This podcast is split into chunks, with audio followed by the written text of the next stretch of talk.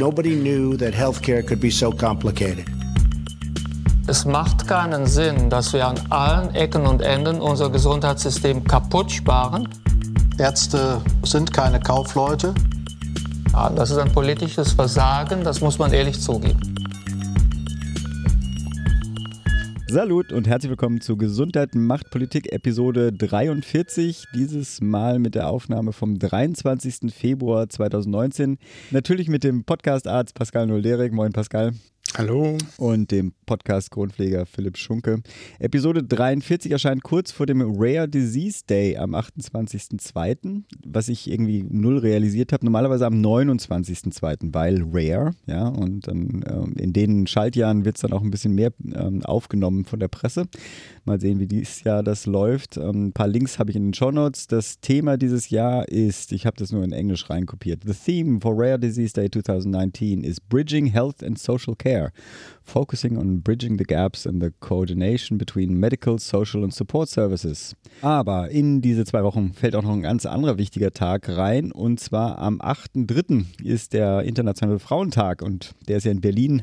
Haha, das ist eine Sache, wo ich ja endlich mal so über Rot-Rot-Grün freue ist ein offizieller Feiertag. Wir wollen äh, da nicht nur den Klassikern gedenken, sondern das wollte ich jetzt wenigstens, also ja, Clara Zetkin, Rosa Luxemburg etc., sondern auch wenigstens zwei sehr subjektiv ausgewählte Frauen benennen, die für die Frauenpower stehen, die wir ja, das klingt jetzt so pathetisch, aber die wir in unserer Gesellschaft so dringend benötigen, ja. Äh, einmal habe ich mir rausgewählt die Cicely Saunders, die Begründung der Hospizbewegung. Und damit wir auch jemand Aktuelles haben, eine Heldin äh, wollte ich doch nennen, die ganz aktuell im Kampf sich befindet, nämlich die Christina Hähnel, habe ich ja schon mehrmals erwähnt.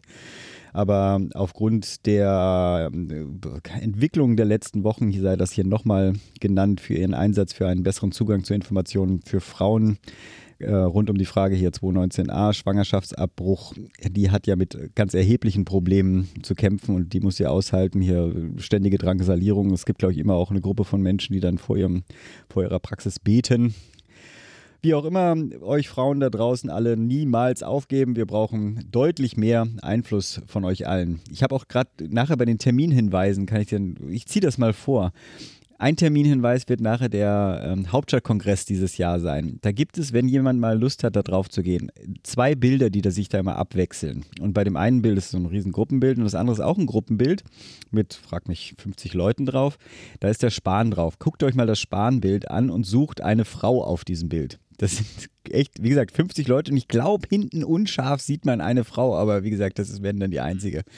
Naja. Ich, ich würde noch eine Frau erwähnen. Ja, wollen. bitte gerne. Also, weil du haben wir jetzt quasi, Cecilia Saunders war ja, glaube ich, Pflegekraft und Ärztin. Mhm. Ja, eine Ärztin und jetzt würde ich noch der Fairness halber äh, noch eine Pflegekraft erwähnen, und zwar äh, Florence Nightingale. Oh, die Florence, ja, Genau, ich finde, die ist auch immer, immer eine Erwähnung wert, weil die ja sozusagen die Professionalisierung der Pflege äh, naja, ermöglicht hat oder vor, äh, sozusagen gestartet hat. Genau. Weswegen das in angelsächsischen Ländern auch deutlich weiter ist als bei uns. Ja. Äh, mit 43 setzen wir natürlich auch unsere kleine Reihe zu den Akteuren der Gesundheitspolitik fort. Heute am Start ist die Kassenärztliche Bundesvereinigung in Persona des äh, Sprechers der KBV, Roland Stahl, aber auch dazu später mehr. Erstmal zu dir, Pascal. Gibt es denn irgendwas Neues? Und alles weiterhin entspannt?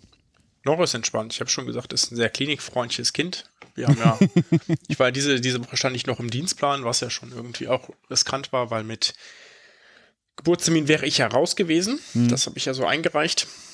Das ist ja auch recht fies für den Arbeitgeber eigentlich. Ne? Also wenn das Kind jetzt Dienstag gekommen wäre, wäre ich Mittwoch nicht mehr da mhm. gewesen. Trotz anderer Planung. Und die hätten auch nichts dagegen machen können, weil das eben gesetzlich so verankert ist. Aber es ist natürlich jetzt so, jetzt nächste Woche stehe ich auch schon gar nicht mehr im Plan drin. Das heißt, wenn sie jetzt sozusagen sich das demnächst überlegt, äh, es ist praktisch und wenn ich Montag, wenn es Montag noch nicht da ist, dann gehe ich natürlich auch arbeiten, weil muss ich. Aber dann bin ich sozusagen eine zusätzliche Kraft, die nicht verplant ist. Oh, super. Das Aber der, der, das ist, sorry, ist das Usus inzwischen, dass es so flexibel gehandhabt wird? Ah, es muss. Da okay. hat der Arbeitgeber gar keine Wahl. Also wenn ich Eltern, also Grundlage ist natürlich hier, das, um, äh, die, das Einreichen der Elternzeit. Und mhm. die Elternzeit kann man flexibel mit Geburtsbeginn nehmen.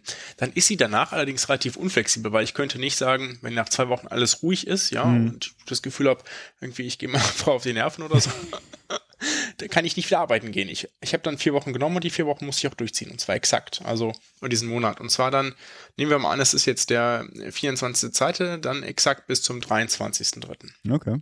Da gibt es keine, da gibt es dann keine Flexibilität mehr. Ja, aber okay, es ist, aber das ist ja wirklich okay. Das, äh es ist, es ist äh, luxuriös, wenn ich das mit Bekannten vergleiche, die gerade in der Schweiz ein Kind bekommen haben. Oh, wie läuft das da?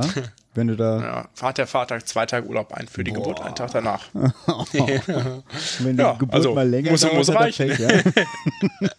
Muss reichen. Ich meine, da kann man dann schon probieren, Regelungen mit seinem Arbeitgeber zu finden, aber zumindest hat man keinen gesetzlichen Anspruch drauf. Oh, wow. Ja, Okay. sonst war ruhig auf der Arbeit diese Woche. Schön. Tatsächlich. Also es war schon viel zu tun, so, aber ich hatte nicht das Gefühl, dass ich im Stress überborde und dass ich irgendwie gut zurechtkomme und alles gut läuft. Das war so das Gefühl. Ja, bist ja auch Profi. Du. Was soll ich denn dann noch Richtig, rocken? richtig. Klar. ja, ruhig war es bei mir nicht, aber du wartest sonst noch. Ist jetzt irgendwie, also, wie fühlt sich das an? Aber ich bin entspannt. Okay. Und de de deine Frau auch? Oder ist die gerade im Nebenzimmer am Durchdrehen? Naja, also, also ich, so langsam hat sie halt keine Lust mehr, aber das geht ja den allermeisten Frauen zum Ende hin so, ne? Dass die Schwangerschaft dann so anstrengend wird, dass sie keine Lust mehr darauf haben. Was, glaube ich, äh, von der Natur auch gar nicht so, also ziemlich geschickt eigentlich eingefädelt ist, ne? Dass man, äh, eine Zeit lang freut man sich über die Schwangerschaft und findet es gut, so. Und dann wird es zum Ende hin so ätzend, dass man froh ist. Naja, ich glaube schon, dass das auch Ja, ja. ähm, irgendwie Sinn hat und nicht nur sozusagen dazu da ist, die Frauen zu quälen. Ne? Also das hat ähm, schon auch eine praktische Bewandtnis für dann den Geburtsakt. Naja, Ja, gut. Ich drücke die Daumen. Wir bleiben alle gespannt. Ja, äh, bei mir war es alles andere als ruhig, leider. Also ich habe wirklich alles durch. Ich war vom Tierarzt zur Notfallaufnahme mit meinem Sohn bis zur Einweisung meines Vaters im Krankenhaus. Also ist alles dabei, sehr viel Gesundheit. Aber bevor ich dazu komme, falls wir, oder sagen wir so, ich habe subjektiv das Gefühl, dass wir viel zu selten Pflege in letzter Zeit machen. ich auch. Und ein bisschen das schlechte Gewissen kompensiere ich jetzt dadurch, dass ich einfach mal einen anderen Podcast empfehle. Und zwar den, also das hatte ich auch schon mal äh, erwähnt, jetzt habe ich aber gerade eine, ich wollte es als jüngste Episode nennen, das ist inzwischen haben sie aber schon die Nummer 4 rausgebracht, aber trotzdem empfehle ich erstmal die Episode 3 des Übergabe-Podcasts. Da haben sie ein Gespräch mit dem Dr. Dichter und gehen umfassend auf das Thema Pflegekammer ein. Also was wir auch letztens so ein bisschen, ja, so semi-kritisch, was da in Niedersachsen passiert ist, erwähnt haben. Und diese Episode geht da auch drauf ein. Und wie gesagt, sehr, sehr hörenswert. Wahrscheinlich auch Episode 4, die jüngste. Aber wie gesagt, die, was ich jetzt gerade erst konsumiert habe, war die Episode 3. Also reinhören. Dann habe ich natürlich zwei Tests gemacht. Also mein Sohn hatte natürlich einen Unfall, wie sich das alles dann gehört. Das wirst du ja dann auch dann irgendwie später haben. Also hat er was auf die Nase bekommen. Und er war sich nicht sicher, ist es ein Ball oder war es der Kopf eines Mitschülers? Also ich nehme an, es war der Kopf, äh, weil ein anderes Mädchen hatte auch Schmerzen am Hinterkopf, wie auch immer. Auf jeden Fall gab es den Verdacht, ob denn jetzt die Nase gebrochen wäre oder nicht sagen wir so, es war nichts blau, also es war jetzt nicht irgendwie so, dass man jetzt äh, sofort darauf gekommen ist, aber es sollte abgeklärt werden. Und dann habe ich so diesen Klassiker, diese Schule als auch die, die Wohnung ist äh, 150 Meter von der Notfallaufnahme von einem Krankenhaus entfernt. Und dann war, ist halt wirklich so immer diese die Frage, gehe ich jetzt, also nach Mittwoch nachmittags, ne, also geht man jetzt, man weiß, Kinderarzt ist zu, wohin geht man? Ne? Sucht man jetzt, nimmt man sich die Zeit, sucht im Internet, welche Praxis hat offen, wo kann ich mich da hingehen, bla bla bla. Also sind wir erstmal, haben wir gesagt, ach Quatsch, gehen wir mal zu dieser Notaufnahme. Notfallaufnahme, das war natürlich voll. Also ich weiß nicht, ob das immer so ist, keine Ahnung, aber die war voll, keine Lust. Und dann habe ich gedacht, jetzt probier es mal mit der 116, 117 raus. Und ich weiß nicht, ob die ein Problem haben. äh, Oder sagen wir so, entweder es gibt einfach eine lange Wartezeit. Sprich, ich habe zweimal angerufen und zweimal so 10, 15 Minuten in der Warteschleife ge- gehangen. Also man muss da irgendwie seine Postleitzahl eingeben, bla bla bla. Und dann ist aber sozusagen Warteschleife und bis jetzt konnten wir nicht, bleiben Sie dran, wir werden Sie bald vermitteln. Jetzt kann es natürlich sein, weil die 116, 117 ist ja eigentlich gar nicht äh, live geschaltet, äh, außerhalb der oder äh, während der normalen Öffnungszeiten von Praxen.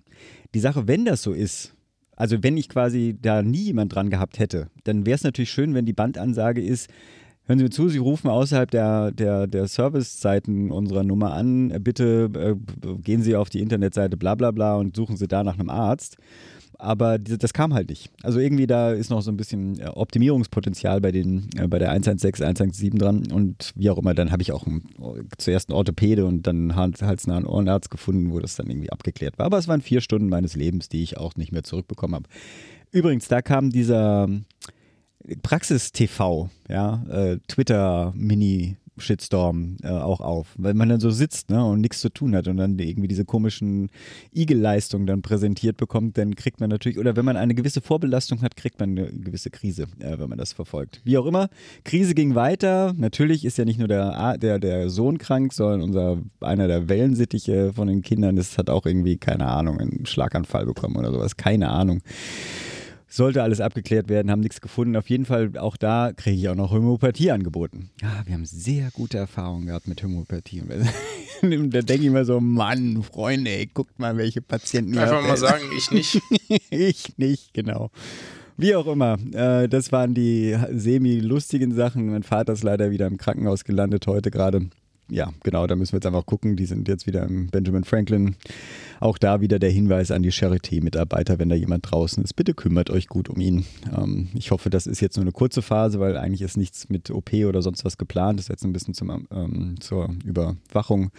Vielleicht wird noch der, der Bauch kontrolliert ähm, und da vielleicht eine Drainage gelegt werden. Wie auch immer. Dann wird meine nächste Woche, sorry, dass ich hier so durchhechel, äh, aber es sind so viele Gesundheitsbezüge drin. nächste Woche wird vom Kinderhospiz-Thema bestimmt sein. Meine Tochter hat sich ja als Achtklassarbeit, also Kinderhospiz im Allgemeinen und dann eine Kooperation ausgedacht, äh, die eigentlich ganz spannend ist für die Geschwisterkinder, die so meistens untergehen. Also für die also zumindest dem, ihre Recherche nach, ja, mit ihren 13 Jahren, dass die Betreuung der betroffenen Kinder als aber auch der Eltern eigentlich relativ gut organisiert ist, zumindest hier in Berlin aber häufig vergessen wird, dass halt die Geschwisterkinder dann ein bisschen zu kurz kommen. Also sowohl, also ja, ja kann man sich ja vorstellen, ne? also die, der Fokus der Eltern ist natürlich dann auf das kranke Kind und dafür hat sie jetzt eine Kooperation organisiert. Also eigentlich super, aber leider ist es, äh, da heißt das für mich, dass ich die nächste Woche ziemlich ranklotzen muss, ihr da äh, noch bei dem Feintuning ihrer Präsentation zu helfen.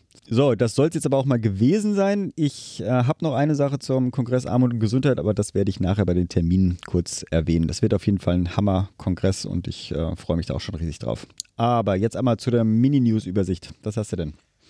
Naja, es gibt zum einen ein Event oder eine, eine Gründung, die ich vielleicht einfach mal erwähnen will. Es gibt unter dem äh, Hashtag, also es gab vor einer Weile den Aufruf, dass man sich doch mit den Ärzten und Ärzten, die sich so auf Twitter tummeln, doch mal treffen könnte. Und das hat sich organisiert unter dem Hashtag Twankenhaus, ja, das also wie Krankenhaus, mhm. mit TV für Twitter. genau. Und die hatten ein Treffen in Hamburg vor, oh, ich glaube, einer Woche, anderthalb. Und ich hatte das mir auch schon sozusagen, hatte mir das notiert, aber ich dachte noch, naja, das ist mir irgendwie ein bisschen zu knapp hier an möglichem Geburtstermin oder mhm, am, ja, am errechneten Geburtstermin und gedacht, dann nehme ich mal noch nicht noch was an, wo ich so weit wegfahren muss oder wegfahren würde. Ne? Und dementsprechend, äh, genau, habe ich, bin ich da so, ich mich da nicht weiter drum gekümmert. Jetzt war dieses Treffen, da dachte ich so, ah ja, stimmt, da war ja was. Und dann gab es da ganz viele nette Tweets von, von vielen, denen ich auch folge. Und dann ist das wohl ähm, ein ganz gutes Treffen gewesen, weil es gibt jetzt danach so eine, naja, kampagnenartig äh, wurde dann aufgezogen, es gibt einen Account und man möchte da politische Themen nach außen tragen. Auf der einen Seite finde ich das super, weil das natürlich etwas sehr schon irgendwie basisdemokratisches ist, ne? So, wo sich Leute, die im Gesundheitssystem arbeiten und bei denen vielleicht, die vielleicht auch finden, dass ein paar Sachen nicht so gut laufen und ein paar Sachen verbesserungswürdig sind, probieren gemeinsam dafür einzusetzen, dass es besser läuft. Auf der anderen Seite habe ich zumindest so ein bisschen, weiß ich nicht genau, wie man das betrachten soll, weil die Legitimation ist natürlich irgendwie tendenziell bei Null. Ne? Also das sind halt einfach Leute, die sich irgendwie zusammen setzen und da eben, weil sie eben halt auf, gerade auf Twitter sind, aber Twitter ist eben halt ein sehr kleiner Ausschnitt der deutschen Gesellschaft, ein sehr, sehr kleiner, ne? Irgendwie, mhm. was ist das? Prävalenz 2% ungefähr, 3%, irgendwie sowas, ja. Also äh, auf jeden Fall nicht repräsentativ und auch, äh, wenn dann überhaupt nur vielleicht im Bereich Journalismus und Politik äh, reicht das eine annähernde Deckungsbreite. Und so ist dann schon so ein bisschen die Frage, also ist das, was da vielleicht postuliert wird, etc., kann man das irgendwie als als Mehrheitsmeinung sehen? Äh, was ist sozusagen das Ziel davon? Also meine Sorge ist einfach so ein bisschen, dass diese Initiative nicht ganz das leisten kann, was sie, was sie möchte oder eben halt einschäft, aber ich lasse mich da immer gerne von positiv von überraschen, wenn da meine initiale Sorge nicht stimmt und das Ganze vielleicht tatsächlich zu etwas auswächst, mhm. was probiert, gemeinsam gesellschaftliche und gesundheitliche Rahmenbedingungen zu verbessern. Ja. Also ich war eigentlich auch überrascht, also ich hatte vorher überhaupt nichts davon erfahren, aber innerhalb von, frag mich, drei Tagen, ich glaube, das war sogar so, am ersten Tag 1000, am dritten Tag schon 3000 Follower, also äh, für Twitter-Verhältnisse in Bezug auf reine gesundheitspolitische Themen ist das schon ganz schön, also schon durch die Decke gegangen, fand ich. Also ich muss sagen, ähm, interessant. Ich bin äh, gespannt, was sich da weiterentwickelt. Ich verfolge das so semi, wenn ich da noch Zeit habe. Genau.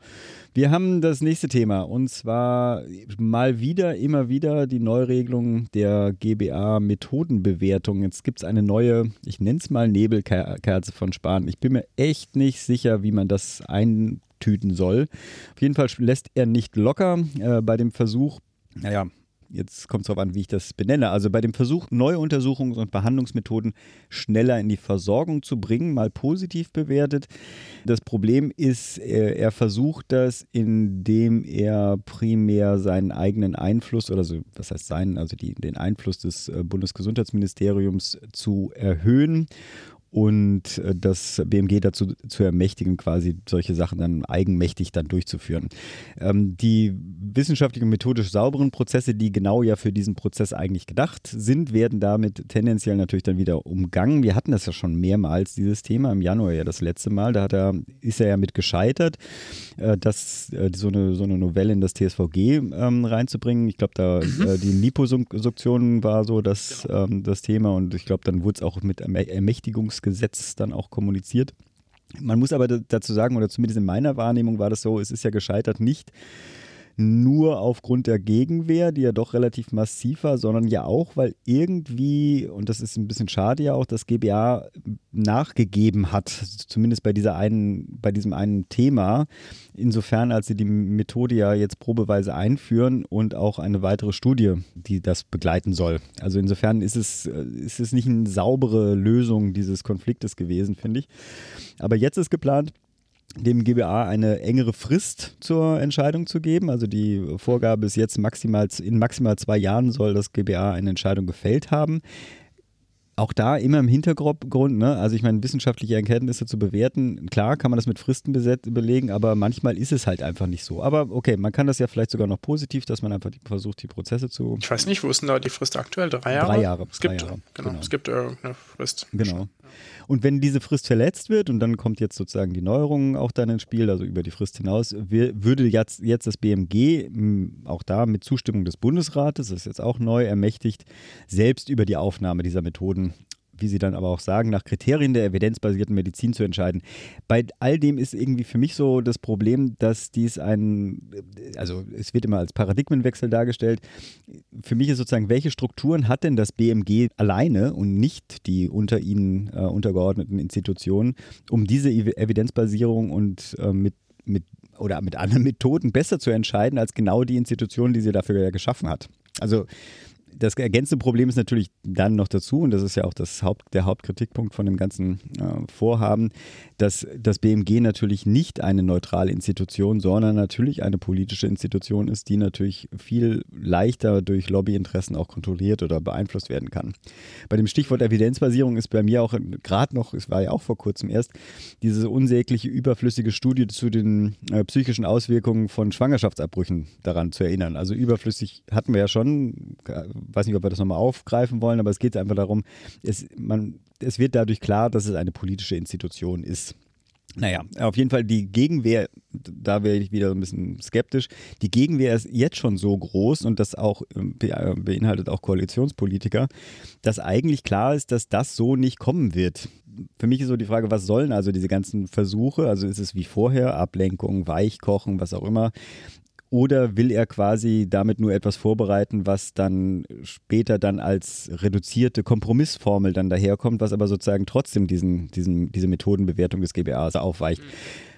Ich würde sagen, aufpassen äh, müssen wir alle, werden auch hoffentlich alle und wir beobachten das weiter. Mhm.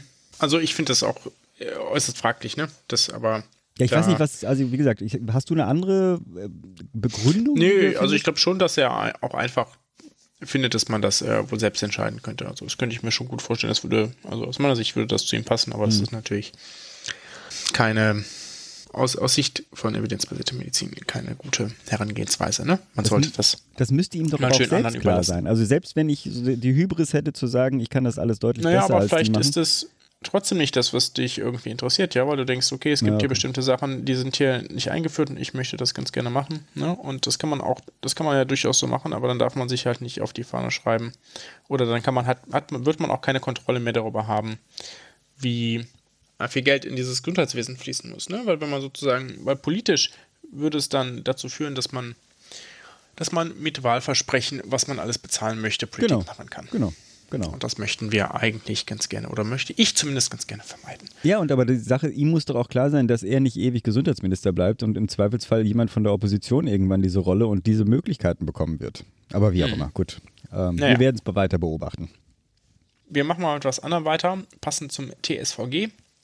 Da gab es, ihr erinnert euch ja unter den ganz vielen Skandalen, die es dazu gab, oder Skandalen, naja, zu den ganz vielen Aufregern, die es dazu gab, das ist der passendere Ausdruck, gab es auch tatsächlich ein Aufreger um die Psychotherapie, dass äh, Menschen, die gerne Psychotherapie in Anspruch nehmen wollten, mit bestimmten ausgewählten Personen hätten reden müssen, also Ärzten oder Psychotherapeuten, und ähm, dann sozusagen gesagt bekommen, okay, wann sie ihren Termin kriegen. Ne?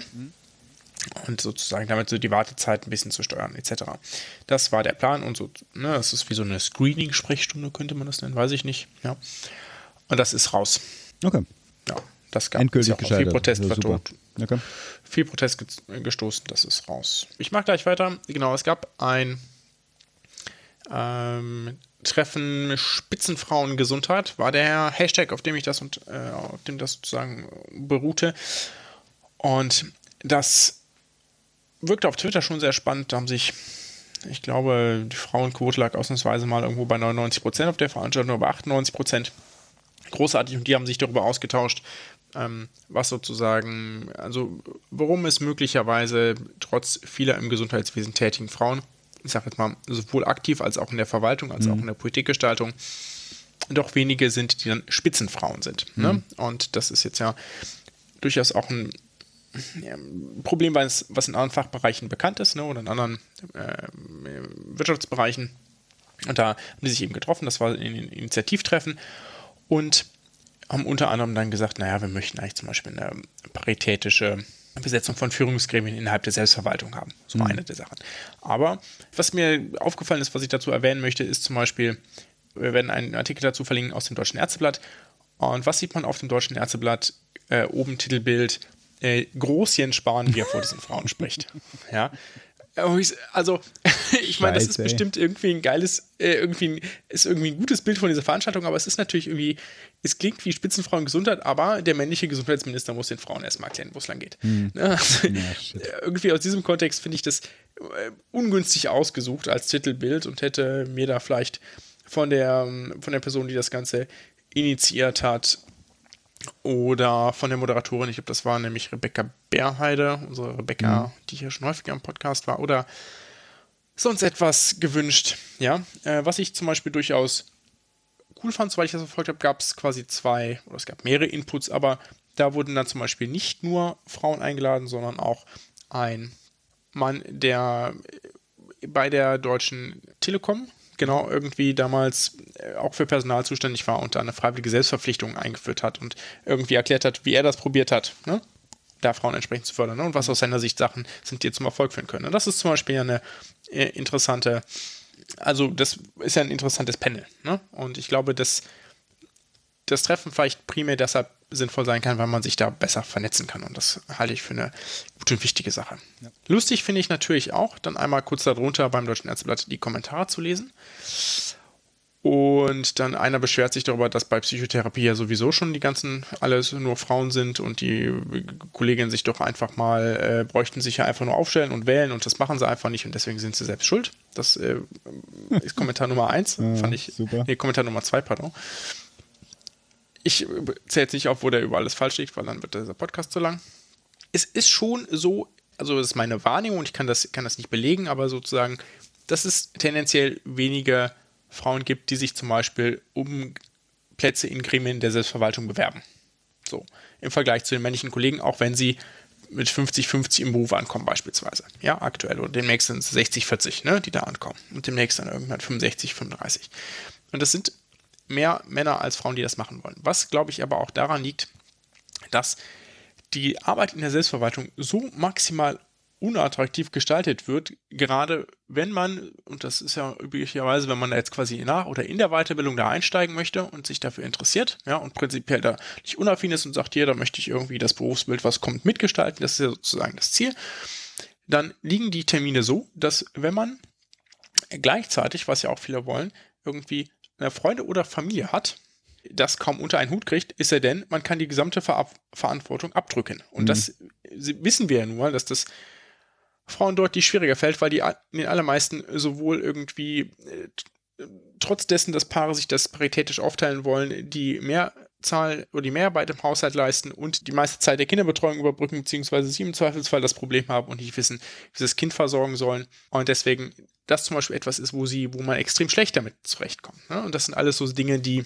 schwierig machen für Frauen, das damit zu vereinbaren. Mhm. Ne? Zusätzlich ist es natürlich so, dass Männer auch einfach maxim, maximal gesteigertes Ego haben im das ist jetzt sehr plastisch und sehr populistisch, aber ne, so in der Tendenz. Erlaube ich dir. Äh, ich, ich, genau. ne? Und deswegen sich, sich natürlich auch so sagen, na klar, stelle ich mich da auf. Bin ja, ja, ja. Es gibt ja wohl genug Leute, die mich wählen. So. Also ich das nicht, so wie es bei den Grünen gewesen wäre. Also ich bin in der SPD dankbar gewesen, dass sie irgendwann die Quote eingeführt haben, um genau diese, diese, diese machohafte Auswahlkriterien einfach am Gegenpunkt zu setzen. Es ist ja auch genau, tatsächlich. Das ätzend. funktioniert dann sehr gut und macht Diskussionen auch deutlich angenehmer. Kommen wir ja zum anderen Kommentar, den ich da unter kurz äh, vorlesen wollte, Jens Spahn hat zum Beispiel längere Kita-Öffnungszeiten gefordert, ja. Und der gute Mann darunter sagt, naja, das schadet dann aber ja den Kindern etc. etc. etc. Also genau, das ist Kita schadet kann man so, kann man, oder was? Kann man, kann man so sehen, dass wenn die Kinder sehr, sehr lange da sind, dass das ihnen schadet, ne? ist, ist vielleicht irgendwie eine legitime Meinung, aber ich glaube, also ich bin jetzt kein Experte für, aber wissenschaftlich nicht so ganz zu untermauern. Es gibt schließlich äh, ganze Länder, die das durchgehend so machen. Ja, siehst ja, was mit den Franzosen passiert war. so, jetzt ein letzter Punkt dazu und dann ist diese News schon viel zu lang geworden. Die äh, liebe Sophia Schlette oh, hat okay. darüber getwittert. Und das fand ich, äh, ich glaube, die hat am meisten darüber getwittert, wenn ich das so richtig gelesen habe. Und deren Die wir schon ewig mal in, die, Pod, in den Podcast einladen wollten. Meine Güte, ist auch auf unsere To-Do-Liste ja. mal wieder runtergeladen. Ja, schieß los, ja. ja. und deren, deren Tweets möchte ich euch ins Herz legen und werden deshalb ihr sozusagen die entsprechende Twitter-Suche, wo die dann aufploppen, euch verlinken in den Show Notes. Wunderbar. So, ein letztes. Ja, und dann ist die News-Sektion auch zu Ende. Selbst dran fand, du hast die alle reingepackt. Ich habe die alle reingepackt. Es gibt beim Deutschen Ärzteblatt immer fünf Fragen an. Und manchmal sind die Gesprächspartner interessant und manchmal ist auch, finde ich äh, häufiger mal sehr langweilig, was da so gefragt wird oder wer da was gefragt wird. Und jetzt gab es neulich fünf Fragen an Martin Tschier sich. Mhm. So, wer sich, wen mein Name noch nicht sagt, das war der gute Mann, der beim letzten Chaos Communication Congress Anfang, Ende letzten Jahres äh, die ganzen elektronischen Gesundheitsakten auseinandergenommen hat. Mhm. Und der also ein, ähm, naja, ich, ich würde sagen, ein, ein begabter äh, IT-Security-Analyst ist. Ich glaube, das ist die korrekte Bezeichnung. Und da in der Branche auch relativ weit oben arbeitet. Und dem haben sie fünf Fragen gestellt. Und ich finde, das ist äh, voll ins lösbar, äh, lesbar, Entschuldigung, weil er zum einen auf die ganzen Probleme hinweist, vor denen elektronische Gesundheitsakten stehen und die sie aktuell haben und was man da besser, wie man das mal besser alles nicht angegangen wäre, mhm. aber auch sagt, naja, wenn wir das gerne möchten, ne? also die letzte Frage, sind Gesundheitsdaten für digitale Anwendungen überhaupt geeignet? Und da sagt er dann nicht, äh, nee, auf keinen Fall, sondern er sagt, ja, sicher. Aber wir müssen das und das und das beachten und tun. Und das finde ich eine super Punkt, weil, weil natürlich werden wir das nicht komplett verhindern, dass das passiert. Ja, also, dass wir sozusagen Gesundheitsdaten werden digital werden, sie werden verfügbar werden, etc. Das ist eben die Frage, wie wir es gestalten. Und da finde ich das ein sehr, also ein erfrischend gutes Interview dazu, weil er ja primär als Kritiker dieser Sicherheits-, äh, der Struktur sozusagen aktuell im Munde ist, aber auch sagt, wie es besser gehen könnte. Super. Vielleicht machen wir den Link nochmal zu dem Video rein, falls es noch jemand nicht gesehen hat. Gut. Diese Dreiviertelstunde sollte man sich gönnen, ja. Ja, man kann sie auf anderthalbfache Geschwindigkeit stellen, auch bei YouTube, ja. Also dann ist es auch schneller zu erledigen. Gut, mit den News sind wir fertig. Wir gehen rüber zu unserer gesundheitspolitischen Akteursreihe. Wir haben, oder sagen wir so, ich habe ein kleines Problem, was wir uns selbst kreiert haben. Wir sind natürlich voll in den Sumpf. Na, Sumpf ist jetzt vielleicht fies bei den beiden. Ja, wir sind voll in die, äh, in die Struktursebene schon reingegangen. Was uns eigentlich fehlt, ist irgendwie so eine Einführung, wie ist unser Gesundheitssystem prinzipiell aufgebaut. Also ich meine zum Beispiel, wie kommt man von so einer einfachen Struktur zwischen Patient und Arzt und die regeln das alleine zu solchen ergänzenden Third-Party-Payer-Systemen? Welche Formen von Third-Party-Payment-Systemen, Versicherungssystemen gibt es? Wie sind dann die zusätzlichen Strukturen äh, zur Qualitätssicherung, zur Fortbildung, Ausbildung äh, dazu entstanden? Wie wurde dieses System immer komplexer und komplexer, um aber auch eine qualitativ hochwertige Versorgung aufrechtzuerhalten, aber auch zu befinanzieren. Also diese ganzen Fragen, ich meine jetzt nicht unbedingt eine Gesundheitspolitik 101, aber zumindest eine grobe Einführung in äh, die Akteursliste, die wir dann auch äh, beginnen äh, zu bearbeiten und vorzustellen. Also ich habe sowas schon mal gemacht im Rahmen meiner Tätigkeit bei der Bundesverband Medizinstudie in Deutschland. Da habe ich mal auf so Kongressen für Medizinstudierende Einführung in die Gesundheitspolitik gegeben und da relativ ausführlich dann erzählt, so eine halbe Stunde oder dreiviertel Stunde. Woraus besteht das? Wie funktioniert das? Wer macht da wie was und was sind aktuelle Probleme, so ganz grob. Mhm. Und das könnte ich rein theoretisch ja auch mal auf Audio machen. Ist vielleicht nicht ganz so, also weiß ich nicht, müsst ihr ja mal sagen, ob ihr das interessant findet. Könnten wir aber auf jeden Fall mal machen. Eine Stimme hast du schon mal. Also ich finde das wirklich, also und sei, ich finde es gar nicht schlecht. Punkt. Also wir sollten sowas mal machen. Das ist eigentlich auch eine äh, Episode, die quasi auch als Nullnummer mal irgendwann hätte auftauchen können. Nun ist es dann irgendwie, wird wahrscheinlich dann irgendwie in den Anfang 50ern oder sowas dann landen, aber ich fände das ähm, unterstützenswert. Wenn das noch jemand unterstützenswert findet, soll er mal rüberschicken. Übrigens, was mir dazu einfällt, ähm, wir haben ja, also eine Sache, die ich bei der Homepage jetzt gemacht habe, ist, ich habe die Kommentarfunktion bei neuen Episoden ausgeschaltet, weil wir haben zwar ab und an welche bekommen, die dann irgendwie dann auch reingeflossen sind. Die meisten melden sich aber bei uns per E-Mail. Äh, was ja auch schön ist, weil leichter zu bearbeiten, ich muss nicht irgendwie online gehen etc. Aber, und wir haben unglaublich viel Spam bekommen, aber eine Sache wurde mir jetzt nicht geschickt und zwar hat sich jemand ja, beschwert, er hat, er hat äh, gefragt, wo denn die Kontaktanzeigen geblieben sind. Also der hat dann tatsächlich sich dann von vorne durchgehört und irgendwann hat er die Kontaktanzeigen vermisst.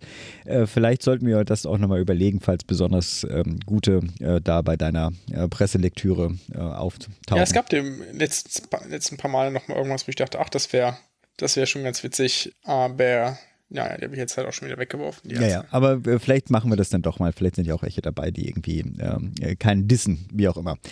Wir gehen zum Gespräch mit dem Roland Stahl. Willst du kurz eine Einführung zum KBV, ganz grob? Oder mach, er erzählt ja schon eine ganze Menge. Aber ja, ich glaube, das reicht eigentlich, okay. oder? Dann würde ich sagen, das ab zum Gespräch mit dem Roland Stahl, dem Pressesprecher der Kassenärztlichen Bundesvereinigung.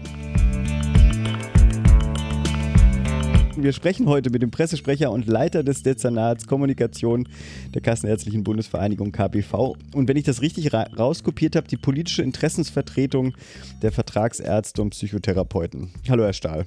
Hallo, ich grüße Sie. Pascal, willst du loslegen? Ja.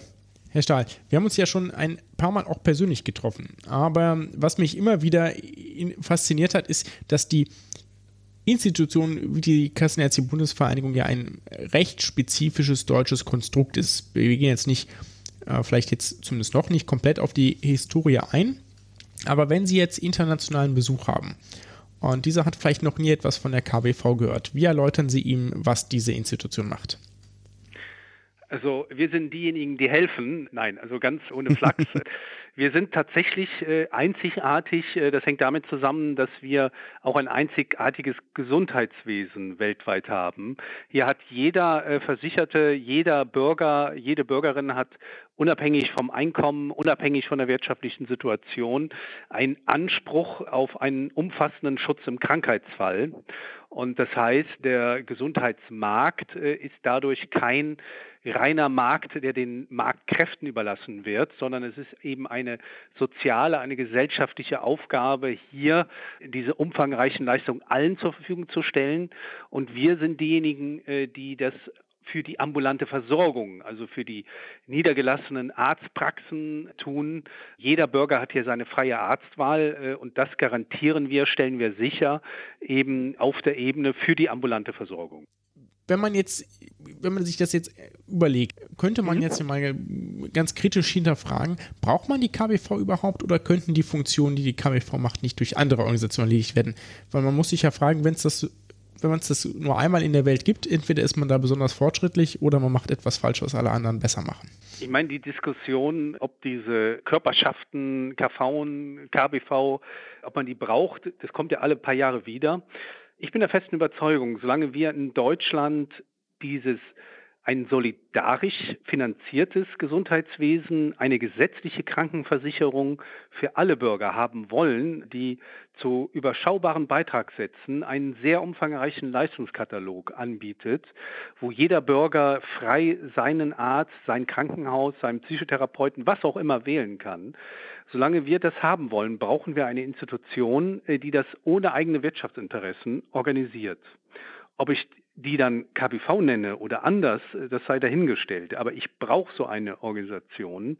Und ich bin der festen Überzeugung, kein anderer Marktteilnehmer, kein anderer Teilnehmer im Gesundheitswesen könnte das so umfassend, äh, wie wir es machen. Also von daher, viele äh, lieben uns vielleicht nicht unbedingt äh, kennen uns auch nicht. Die Bürger nehmen uns indirekt wahr durch die Arztpraxis, durch die freie Arztwahl, die sie haben.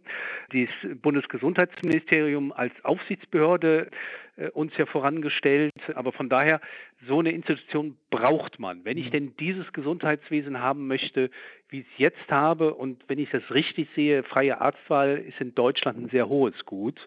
Und äh, versuchen Sie mal in Deutschland äh, so Dinge einzuführen, wie sie in den USA gang und gäbe sind, äh, in Ländern mit staatlichen Gesundheitswesen. Ich glaube schon, dass das den sozialen Frieden erheblich stören würde. Vielleicht machen wir es auch ein bisschen konkreter sogar. Also das Problem ist immer, wenn wir solche Gespräche führen, ist, wir wissen, wovon Sie reden, aber vielleicht müssen wir es für einige Hörer nochmal ein bisschen transparenter machen. Haben Sie so äh, konkrete Rollen oder Aufgaben, die Sie benennen können, die Sie im Gesundheitssystem erfüllen? Also ganz, ganz trocken gesprochen sind wir eine nachgeordnete Behörde äh, des Bundesgesundheitsministeriums. Das heißt, wir haben klar definierte gesetzliche Aufgaben. Zu diesen Aufgaben gehört äh, die Sicherstellung der ambulanten Versorgung, dass also jeder Bürger in relativ vorhandener guter Entfernung seine Arztpraxis frei wählen kann dass es den umfassenden Leistungskatalog äh, für alle Bürger gibt. Dazu verhandeln wir äh, mit dem Spitzenverband der gesetzlichen Krankenkassen. Das ist unser Pendant quasi äh, auf der Seite der Zahler sozusagen. Die Krankenkassen bezahlen das ganze Jahr und wir haben Qualitätsaufgaben. Das heißt, wir garantieren und sorgen dafür, dass jeder niedergelassene Arzt, jeder Psychotherapeut, der eben Leistungen am gesetzlich Krankenversicherten erbringt, auch weiß, was er tut und entsprechend qualitativ dafür geschult ist. Äh, das heißt im Umkehrschluss, dass wir auch insbesondere die kassenärztlichen Vereinigungen äh, hier eben auch regulieren, auch schon mal Strafen aussprechen, auch schon mal sanktionieren, weil die Mitglieder der 17 kassenärztlichen Vereinigungen sind die niedergelassenen Ärzte und Psychotherapeuten. Unsere Mitglieder wiederum sind die 17 kassenärztlichen Vereinigungen. Wir sind also ein, eine Föderalstruktur. Ist das schon wieder diese 17? Ist das, muss ich jetzt Pascal gerade fragen, durchzieht das die ganzen Ärzte, das irgendwie? Ja, also nicht, nicht, nicht alle. Es gibt je nachdem, wenn du jetzt auf den Verbandsebene bist, da gibt es dann auch manchmal einfach Nordrhein-Westfalen. Okay. Aber äh, das mit den 17, das ist zumindest bei da, wo es eine körperschaftliche Zuständigkeit gibt, ist das immer so. Ist das immer die 17? Oder auch bei den Kammern, das ist ja ganz genau so. Genau. Da gibt es auch 17, das hat historische Gründe. Also das ist Nordrhein-Westfalen, da gibt es Westfalen-Lippe und Nordrhein. Ähm, vor 10, 15 Jahren, da hat es auch mal 23 kassenärztliche Vereinigungen gegeben, weil da gab es in Baden-Württemberg vier und in Rheinland-Pfalz gab es vier kassenärztliche Vereinigungen. Die sind aber fusioniert mittlerweile und jetzt haben wir noch 17. Genau, die waren da mal, aber das gibt es immer noch. Ich bin ja gerade in Baden-Württemberg, hier so als kurze historische Anekdote, wenn ich anknüpfen darf. Hier, will, hier wird auch noch quasi auf Bezirkskammerebene gewählt und dann sozusagen in die Landeskammer delegiert. Also okay. da gibt es noch Doppelstrukturen. Aber äh, wir kommen ein bisschen davon weg, von dem eigentlichen Thema. Was äh, Sie schon angesprochen hatten, aber ich einmal nochmal aus, ausführen möchte mit Ihnen, ist, wie ist es denn dazu gekommen, dass die Kassenärztliche Bundesvereinigung überhaupt den Sicherstellungsauftrag bekommen hat? Und was ist das vielleicht nochmal ganz kurz? Also ich versuche das mal zu raffen. Die Geschichte der Kassenärztlichen Vereinigung, die fängt an in den 30er Jahren. Es hat in den 20er Jahren, äh, da hat es Streiks von Ärzten gegeben, die also die Behandlung verweigert haben, weil sie halt sich zu schlecht äh, bezahlt äh, fühlten von den Krankenkassen. Die Krankenkassen hatten als Anbieter eine große Marktmacht, weil der Arzt ja quasi Einzelkämpfer gewesen ist. Aber die Ärzte haben gestreikt. Und das war in den Ende der 20er Jahre äh, in, in, in Deutschland, in der Weimarer Republik. Und einer der letzten Reichskanzler, Brüning, hatte per Notstandsverordnung die kassenärztlichen Vereinigungen ins Leben gerufen.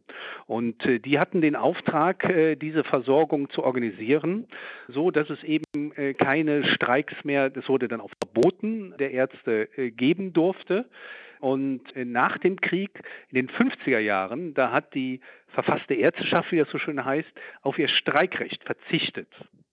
Und als Gegenwert sozusagen hat sie eine Garantie bekommen, äh, dass sie eben ein auskömmliches äh, und garantiertes äh, Einkommen hat, indem sie unabhängig vom, von der wirtschaftlichen Stärke alle gesetzlich Krankenversicherten behandelt. Diesen Verzicht, das ist in 15 Jahren erfolgt und die Kassenärztliche Bundesvereinigung und die Kassenärztlichen Vereinigungen sind dann quasi juristisch betrachtet die Rechtsnachfolgerinnen der Institutionen, die in den Ende der 20er Jahre, Anfang der 30er Jahre entstanden sind. Und das ist äh, ganz typisch für unser System in Deutschland, diese solidarische Krankenversicherung, die ja noch älter ist und im 19. Jahrhundert unter Bismarck ja äh, ins Leben gerufen worden ist. Das gibt es so weltweit nicht, dass quasi über 70 Millionen Bundesbürger den, einen hohen Leistungskatalog unabhängig vom wirtschaftlichen Einkommen haben und so einen sehr guten Krankheitsschutz haben.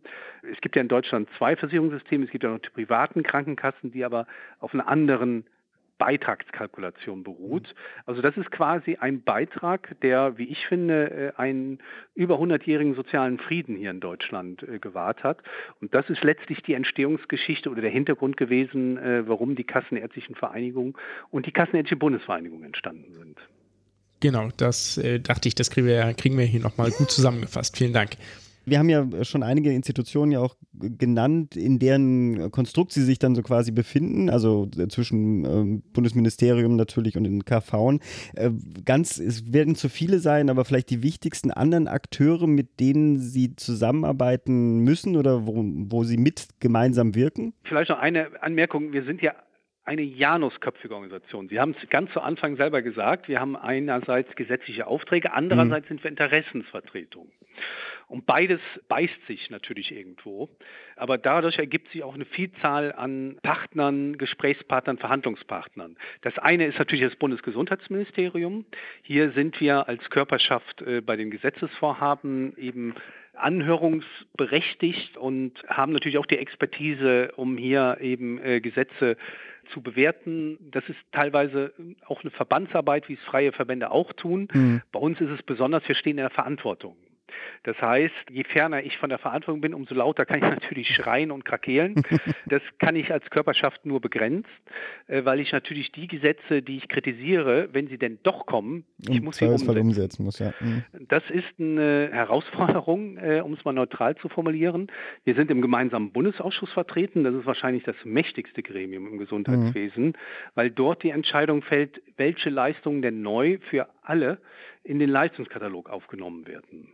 Hier vertreten wir halt die, ambulante Sichtweise und äh, dann sind wir natürlich, ähm, und hier kommt dann die Interessensvertretung ins Spiel, äh, natürlich mit den ärztlichen, psychotherapeutischen Berufsverbänden im engen Kontakt, mhm. die uns hier auch beraten. Und das ist nicht einfach, nicht das Beraten ist nicht einfach, aber hier eben dann als KV oder KBV einen Konsens, so halbwegs einen Konsens herbeizuführen, weil es so viele Berufsverbände gibt. Allein bei den Psychotherapeuten gibt es über 60 Berufsverbände. Und dann sind wir natürlich, die Kassenärztlichen Vereinigungen sind unsere Mitglieder, auch die haben natürlich in einem Föderalsystem Sie bestimmen unseren Haushalt. Äh, die wesentlichen politischen Punkte beraten wir mit denen. Das ist wahrscheinlich ähnlich zu sehen wie das Verhältnis der Bundesregierung mit den Landesregierungen, mhm. was die Föderalstrukturen angeht. Und natürlich auch mit den Patienten, mit den Bürgern sind wir zum einen direkt in Kontakt, weil wir sehr wohl auch mittlerweile Informationen auflegen, äh, was halt bestimmte Behandlungsformen angeht. Andererseits nimmt uns der Bürger indirekt zumindest wahr, weil wir eben sicherstellen und die Tatsache, äh, dass er eben die Praxis in relativer Nähe hat, äh, das organisieren wir eben. Mhm. Also von daher sind wir irgendwo auch eine eierlegende Wollmilchsau und haben es halt mit einer Vielzahl von Gruppen oder wie das so schön in der PR heißt, mit Stakeholdern zu tun. Mhm. Ich habe nur eine Frage, die äh, vielleicht schneiden wir sie nachher raus. Ich fand es nur ganz spannend, weil ich letztens auch eine Anfrage bekommen hatte von einem Zahnarzt. Und, also der wollte eine Veranstaltung organisieren und wir machen so wenig mit Zahnärzten und ich glaube, die werden auch in diesem Podcast etwas zu wenig behandelt. Es gibt ja ihre, ich nenne es jetzt mal Partnerorganisation, die Kassenzahnärztliche Bundesvereinigung. Äh, haben Sie mit denen was zu tun? Sitzen die im Nachbarzimmer, setzen sich jeweils einen anderen Hut auf oder wie kann ich mir das vorstellen? nee, also die Kassenzahnärztliche Bundesvereinigung ist eine eigenständige Körperschaft und hat genau die gleichen Aufgaben wie wir, nur halt ausschließlich bezogen auf die Zahnärzte. Und äh, mit der KZBV sind wir auch in der im gemeinsamen Bundesausschuss vertreten. Wir sind aber auch, das ist auch noch eine wichtige Institution, in der Gematik vertreten. Das ist diese ja, Institution, die sich um die Telematikinfrastruktur kümmert. Wir haben viele Gemeinsamkeiten, äh, machen auch vieles, versuchen uns in vielen Dingen auch äh, abzustimmen. Aber wie gesagt, das ist eine eigenständige Körperschaft, vertritt eine eigenständige Gruppe. Das Phänomen kenne ich auch, äh, äh dass auch Journalisten bei mir anrufen, die dann was zu Kronen oder Wurzeln Wurzelbehandlung wissen wollen. Aber wie gesagt, das ist eine eigene, eine eigene Körperschaft. Genauso organisiert wie wir auch. Es gibt auch 17 Kassen Zahnärztliche Vereinigung. Da gibt es also viele Ähnlichkeiten. Mhm. Was vielleicht für unsere Hörer noch interessant ist, um wieder auf die KBV zurückzukommen, ist, wie arbeitet sie denn? Also von der, haben Sie vielleicht schon mitbekommen aus unserer E-Mail-Anfrage, dass die dass wir Bundesärztekammer da auch einmal gefragt haben und da gibt es ja einen ganz starken Unterschied zwischen Haupt- und Ehrenamtlichen. Wie sieht es denn bei der KBV aus? Also ähm, bei, den, äh, bei uns, wir haben einen hauptamtlichen Vorstand. Äh, derzeit haben wir drei Vorstände, einen, einen fachärztlichen, einen hausärztlichen und einen nichtärztlichen äh, Vorstand, die sich aber ausdrücklich als Vertreter äh, von allen Ärzten und Psychotherapeuten verstehen. Die sind gewählt, die werden gewählt von der Vertreterversammlung. Die Vertreterversammlung, das sind 60 Delegierte und diese 60 Delegierten teilen sich hälftig auf in die hauptamtlich tätigen Vorstände der Kassenärztlichen Vereinigung, zumindest die ersten beiden Vorstände der jeweiligen Kassenärztlichen Vereinigungen und zur anderen Hälfte äh, mit Ehrenamtlern. Das sind also Praxisinhaber, die also hauptberuflich in ihren eigenen Praxen arbeiten, die halt ehrenamtlich okay. den ärztlichen und psychotherapeutischen Sachverstand mit einbringen. Das, das, ist ja nicht alles. Es gibt ja noch eine relativ große Geschäftsstelle, wenn ich das äh, recht erinnere, als dass ich mal im, innerhalb der KBV war. Wie sieht es da aus mit der Struktur? Also wenn es, wenn es jetzt ja sozusagen, die müssen ja auch irgendwie eine Unterfütterung mit äh, Informationen und Unterlagen kriegen, die Ehrenamtlichen?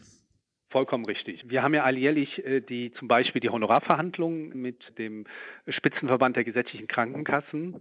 Und nur damit man mal ahnt, um welche Größenordnung es hier geht. Es geht hier um die Gesamtsumme, was die Krankenkassen für die ambulante Versorgung der 70 Millionen Versicherten zur Verfügung stellen. Mhm. Und das sind äh, roundabout, äh, reden wir hier über Größenordnungen von jährlich naja, das sind Honorarsummen, bzw. Summen, die halt für die ambulante Versorgung zur Verfügung gestellt werden. Die liegen in der Größe von 30 bis 35 Milliarden Euro jährlich.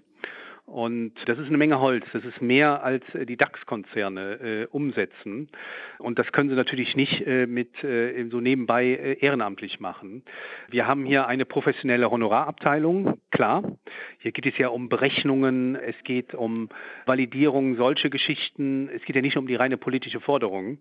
Das Thema Qualität, die Qualitätsrichtlinien, wir haben Qualitätsexperten hier. Dann alles, was wir als Körperschaft von uns geben, muss juristisch, muss rechtssicher sein. Wir haben natürlich eine juristische Abteilung, eine Rechtsabteilung. Wir haben eine IT-Abteilung, nicht nur hausintern, sondern weil wir natürlich auch das Thema Telematik, IT in den Arztpraxen bedienen und hier für die Softwareanbieter äh, regelmäßig Updates zur Verfügung stellen, damit die halt äh, den Ärzten in den Praxen die Funktionen zur Verfügung stellen können, die sie auch von Gesetzes wegen her brauchen. Mhm. Wir haben auch eine politische Interessensvertretung, wir haben eine professionelle Kommunikation. Das müssen sie aber auch, weil wir halt ein, wir sind ja auch ein politischer Player hier in Berlin und das kann man auch nicht nebenbei machen. Und man darf nicht vergessen, dass äh, natürlich unsere Partner, oder auch schon mal unsere Gegner in der, in der politischen Selbstverwaltung, äh, die Kassenverbände sind auch sehr gut aufgestellt. Mhm. Und allein schon vor dem Hintergrund dieser Verantwortung, dass sie eben sichere qualitativ sichere Leistungen, einen weiterentwickelten Leistungskatalog und das machen sie entweder professionell und sie machen es gar nicht. Mhm. Und deswegen haben wir die Struktur, die wir haben. Wobei das mit der Größe ist immer relativ. Ich bin natürlich jetzt nicht ganz neutral. Wir haben rund 400 Mitarbeiter bei der KBV. Ich finde das jetzt nicht äh, so viel und ähm, das ist auch im Tiergarten, also oder das ist, ist hier im Tiergarten. Okay. Nee, nee, das ist hier im Tiergarten. Und wenn ich so sehe, was wir allein in den letzten Jahren so neu an Aufgaben hinzubekommen haben, da wird schon eine Menge gemacht, muss ich sagen. Mhm. Und äh, das ist eine Menge Holz, äh, das da verarbeitet wird. Mhm. Jetzt haben wir natürlich viel über die ärztlichen Kolleginnen und Kollegen gesprochen, aber woran merkt man vielleicht auch als normaler Patientin oder Patient bzw. Versicherter, dass es sie als KBV gibt? Also, dass es uns als KBV gibt, wird er indirekt merken. Ähm, äh, er wird natürlich auch die kassenärztlichen Vereinigungen wird er nur indirekt wahrnehmen, weil der Versicherte geht in die Praxis, lässt sich behandeln. Vielleicht was anderes, wenn jetzt bald diese das Thema Bereitschaftsdienst, äh, die Bereitschaftsdienstnummer 116, 117 oder 116, 117. Das ist eine bundesweite Nummer, die wahrscheinlich mit der nächsten Gesetzgebung deutlich mehr an Bedeutung gewinnen wird, wo es dann um die Suche von Bereitschaftsdienstpraxen gehen wird, äh, solche Geschichten. Da wird er uns dann direkter kennenlernen, weil diese Dienste werden durch die kassenärztlichen Vereinigungen direkt äh, vermittelt. Also meistens nimmt er uns indirekt wahr durch eben seinen Arztbesuch. Hm. Möchtest du dir jetzt vorstellen oder ich, Philipp? Mach ruhig. Also wir machen eigentlich immer so, dass wir äh, versuchen, eine, eine letzte aktuelle Note reinzubringen. Genau, Pascal. Wo, was ist denn, ich meine, klar, bei allen ist irgendwie das TSVG auf, auf der äh, Tagesgeschäft ganz wichtig. Ähm, womit beschäftigt sich denn die KBV gerade und was sind Themen, die Sie derzeit irgendwie interessieren, kritisieren? Vielleicht unter Einschluss, aber vielleicht nicht nur das TSVG. Also äh, klar, das ist natürlich das beherrschende Thema momentan.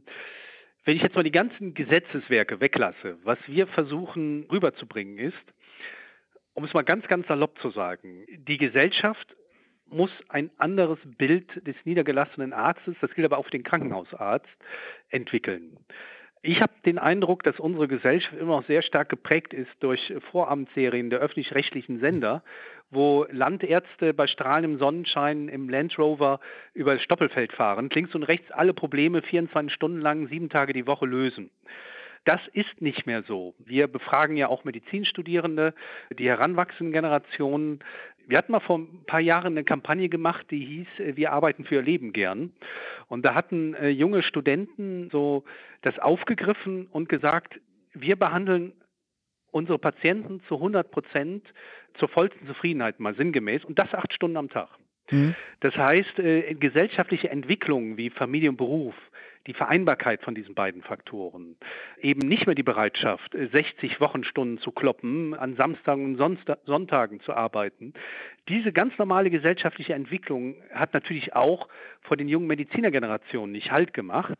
Und äh, irgendwie ist aber, ist meine Wahrnehmung in der Gesellschaft der Eindruck da, genau das muss aber geleistet werden. Und hier sagen wir, äh, die Arztzeit, um das äh, vielleicht mal auf den Begriff zu bringen, die nimmt ab selbst wenn die Köpfe zunehmen, mhm. die Arztzeit nimmt ab. Und das ist eine gesellschaftliche Entwicklung. Und da kann man auch die tollsten Gesetze schreiben. Ich kann auch ein Gesetz schreiben, dass es 300 Sonnentage geben muss, wird es aber nicht unbedingt geben. Und das sind gesellschaftliche Entwicklungen, die man auch als Gesellschaft für den Arztberuf akzeptieren muss. Okay damit wären wir im Grunde genommen eigentlich durch. Falls Sie noch zwei, drei Minuten haben, würde ich vielleicht noch äh, ein, zwei Fragen stellen. Es denn Sie sagen jetzt, Zeit ist aufgebraucht, dann machen wir hier Ende. Ja, können wir schon machen. Ich so. macht mal, äh, Sie beide. Ich, äh, meine Tochter will nämlich irgendwas von mir. Ich setze mich auf Mute, aber das kann ja weiter aufgezeichnet werden. Viel Spaß. Vereinbarkeit von Familie. Genau, genau. genau. genau, ja. genau. Mich würde tatsächlich noch interessieren, es gibt ja unter meinen Kolleginnen und Kollegen immer den einen oder anderen, aus dem niedergelassenen Bereich, die dann darüber meckern, dass die Kassenärzte-Bundesvereinigung doch eher eine gigantische Geldverbrennungsmaschine sei. Und wenn man sich äh, sozusagen das Budget so anguckt, dann sieht man zumindest, dass da auch ordentlich Geld gebraucht wird, um die am Laufen zu erhalten. Jetzt ist meine Frage, was, was würden Sie denn so jemandem entgegnen? Wir haben eben über das Thema Bekanntheit gesprochen. Wir sind wahrscheinlich auch bei vielen Medizinstudierenden überhaupt nicht bekannt. Auch die Kassenärztliche hm, Vereinigung. Würde ich auch nicht. sagen. Ja. Und wir versuchen natürlich hier ins Studium diesen Gedanken der Niederlassung und damit auch der verbundenen Institutionen irgendwo früher reinzubringen. Das andere ist, ich glaube, da darf man sich auch nicht täuschen, viele empfinden intuitiv das, was man beim Finanzamt auch empfindet. So nach dem Motto, braucht man irgendwo, aber mit zu tun haben will ich am liebsten gar nichts mit. Und ich glaube auch hier, was jetzt die Studentengeneration, auch junge Ärztinnen, Ärzte angeht, ich glaube auch bei denen ist das, was Sie eben gefragt haben, die Aufgaben, die Rolle, warum sind die überhaupt da, das ist nicht präsent. Und ich glaube, auch das ist eine Aufgabe, dass wir versuchen müssen, auch hier die halt die junge Generation auch an diese Arbeit ranzubringen, die bei uns halt in den Gremien stattfindet. Und hier stehen die kassenärztlichen Vereinigungen äh, vor ähnlichen Herausforderungen wie wie es eben generell bei dem Thema äh, Engagement, Ehrenamt, solche Geschichten geht. Aber ich glaube, ansonsten laufen wir Gefahr, dass hier eine Entfremdung, totale Entfremdung stattfindet äh, zwischen denen, die wir vertreten äh, und denjenigen, die halt durch uns vertreten werden. Ne? Ich habe noch eine andere Frage, die jetzt nicht zwangsläufig daran anschließt, und zwar bin ich ja auf dem Wege, mal Hausarzt zu werden. Und ähm, da gibt es natürlich auch noch andere Vergütungsmechanismen, die, von denen ich jetzt, weil ich mich politisch interessiere, jetzt auch schon weiß. Und zwar gibt es ja die, äh, insbesondere sogar in Baden-Württemberg, wo ich bin, die hausarztzentrierte Versorgung. Die ist ja ein relativ großes Feld. Was halten Sie denn von dem Konstrukt und vielleicht auch, wäre das auch etwas, was sich, wenn das ja sozusagen einschließt, dass man, dass man verpflichtend eben vorher zum Hausarzt geht, bevor man einen Facharzt aufsucht, auch etwas, wofür die KBV tendenziell zu begeistern wäre oder ließe sich das mit den fachärztlichen Kollegen darin eher nicht machen? Also das ist vor Jahren mal ein ziemlicher Zankapfel gewesen. Mittlerweile ähm, hat haben Kollektiv- und Selektivvertrag ihren Frieden gemacht. Ganz pragmatisch gesprochen, der Großteil der Versorgung läuft über den Kollektivvertrag. Äh, die Selektivverträge haben mehr oder minder Fuß gefasst. In Baden-Württemberg natürlich federführend, äh, weil die AUK Bavü ja quasi die, die, der Vorreiter gewesen ist. Mhm. Meine Wahrnehmung ist die, ich kenne natürlich die Erfolgsmeldungen, die hier von den äh, beteiligten Institutionen kommt, AOK, auch Hausärzteverband. Ich habe wahrgenommen, dass andere Krankenkassen da deutlich skeptischer geworden sind, ob das wirklich Einsparungen bringt, solche Geschichten. Aber unabhängig davon, das ist kein Zankapfel mehr zwischen Kollektivvertrag und Selektivvertrag. Das ist eine, ich glaube, beides ergänzt sich ganz gut. Das ist jetzt im Zuge dieser TSVG-Diskussion, bei diesen vielen Änderungsanträgen gibt es ja auch einen Änderungsantrag, wenn ich es richtig im Kopf habe, der die Selektivverträge nochmal incentivieren will. Ich glaube, das ist letztlich dann eine Abstimmung mit den Füßen. Wenn jetzt Versicherte bereit sind, sich im großen Maße eben tatsächlich zu verpflichten, immer zuerst einen Hausarzt aufzunehmen, wenn das der Wille ist, okay, dann ist das eine gesellschaftliche Entwicklung, äh, die man, die auch wir dann mittragen würden. Die spannende Frage ist ja immer, äh, das weiß ich eben nicht, inwieweit äh, wird der Versicherte tatsächlich in die Pflicht genommen? Also äh, das heißt, was passiert denn, wenn er das nicht macht und eben trotzdem mehrere Ärzte aufsucht, ohne vorher beim Hausarzt, zuerst beim Hausarzt gewesen zu sein? Das sind dann alles so Dinge, die sind jetzt nicht unmöglich, müssen wir aber sicherlich regeln. Also ich glaube, das Verhältnis ist mittlerweile, das ist kein, kein Zankapfel mehr mittlerweile. Okay, super. Das wären tatsächlich jetzt noch meine zwei Fragen gewesen, die mich interessiert hätten. Dann sage ich mal auch im Namen von der Schunke ganz nee, herzlichen Dank, dass es da geklappt hat. Ich habe reingehört. Ah, ja, sehr, sehr, gut, gut. Also ganz herzlichen Dank, dass es geklappt Dank. hat. Gerne, gerne. Und äh, hoffentlich bis bald zum nächsten Mal. Ja, bis zum nächsten Mal. Ne? Bis dann. Genau. Herzlichen Dank. Jo, Tschüss. Bis dann. Ciao.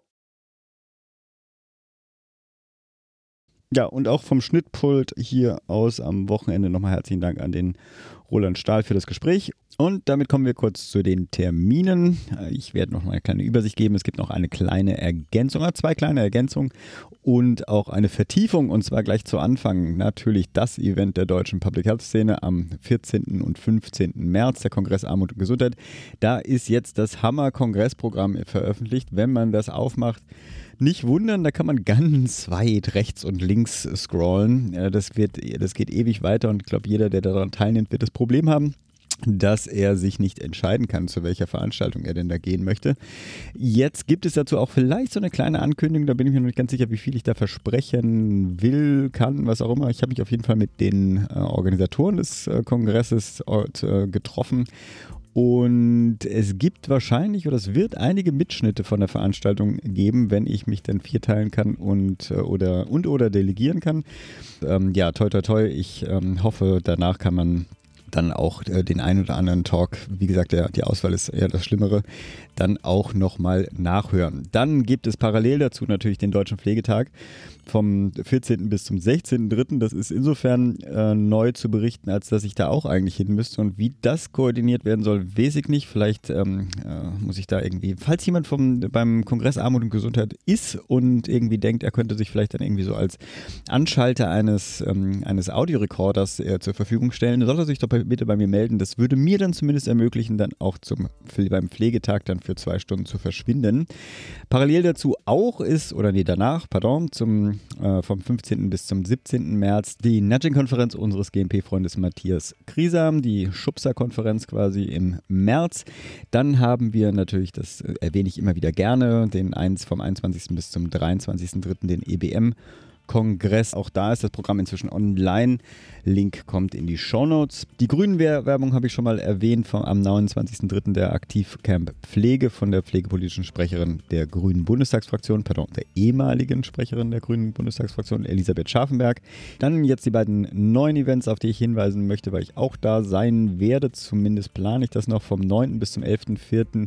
Die DMEA Connecting Digital Health, falls jemand das kein Begriff sein sollte, nicht wundern, war bei mir obwohl ich es letztes Jahr im Podcast erwähnt hatte, wie auch immer. Das hieß ehemals die Conhit Connecting Healthcare IT hieß das. Das heißt jetzt also DMEA Connecting Digital Health. Motto dieses Jahr ist Zeichen setzen für digitale Gesundheitsversorgung.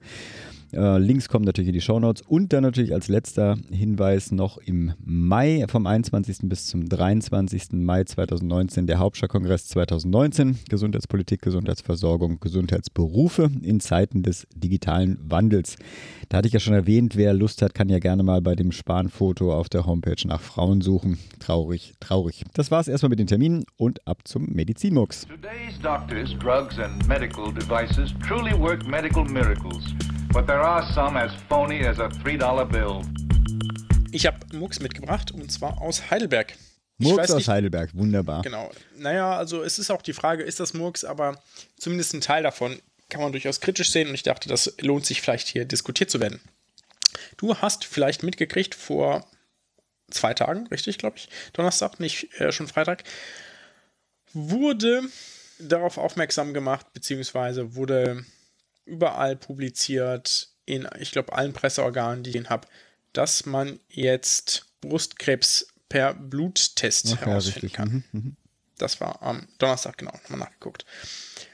Und das war natürlich ein großer Aufreger, unter anderem auch die Tagesschau hat es aufgegriffen. Es ist quasi überall aufgeploppt. Es war bei Instagram, bei der Tagesschau, überall, was, was ich so sehen konnte. Wir werden es kurz ähm, verlinken. Und das ist natürlich spannend und es ist auch völlig normal, dass das so eine äh, mediale Reaktion hervorruft, weil ist ja beeindruckend, weil bisher ging das nicht. Ne? Bisher gehen die Frauen zur Mammographie und das ist ein leidiges Thema und viele Frauen haben da ja gewisse Risikofaktoren, weil sie es zum Beispiel in der Familie haben und dann haben sie da Sorgen oder sie haben einen Gentest gemacht und wissen, dass sie bestimmte Marker mhm. tragen, die Brustkrebs wahrscheinlicher machen. Ne? Und dann gab es ja auch die ich weiß nicht, vor drei oder vier Jahren diesen, dass Angelina Jolie sich beide Brüste hat amputieren lassen. Ne? Das hat auch nochmal diesem Thema richtig viel Aufmerksamkeit gegeben, weil sie eben Risikofaktoren hatte, etc., etc., etc. Ne? So, wir wissen mittlerweile ziemlich viel über diesen, ich glaube, bei Frauen immer noch häufigste Krebsart und was man da machen kann.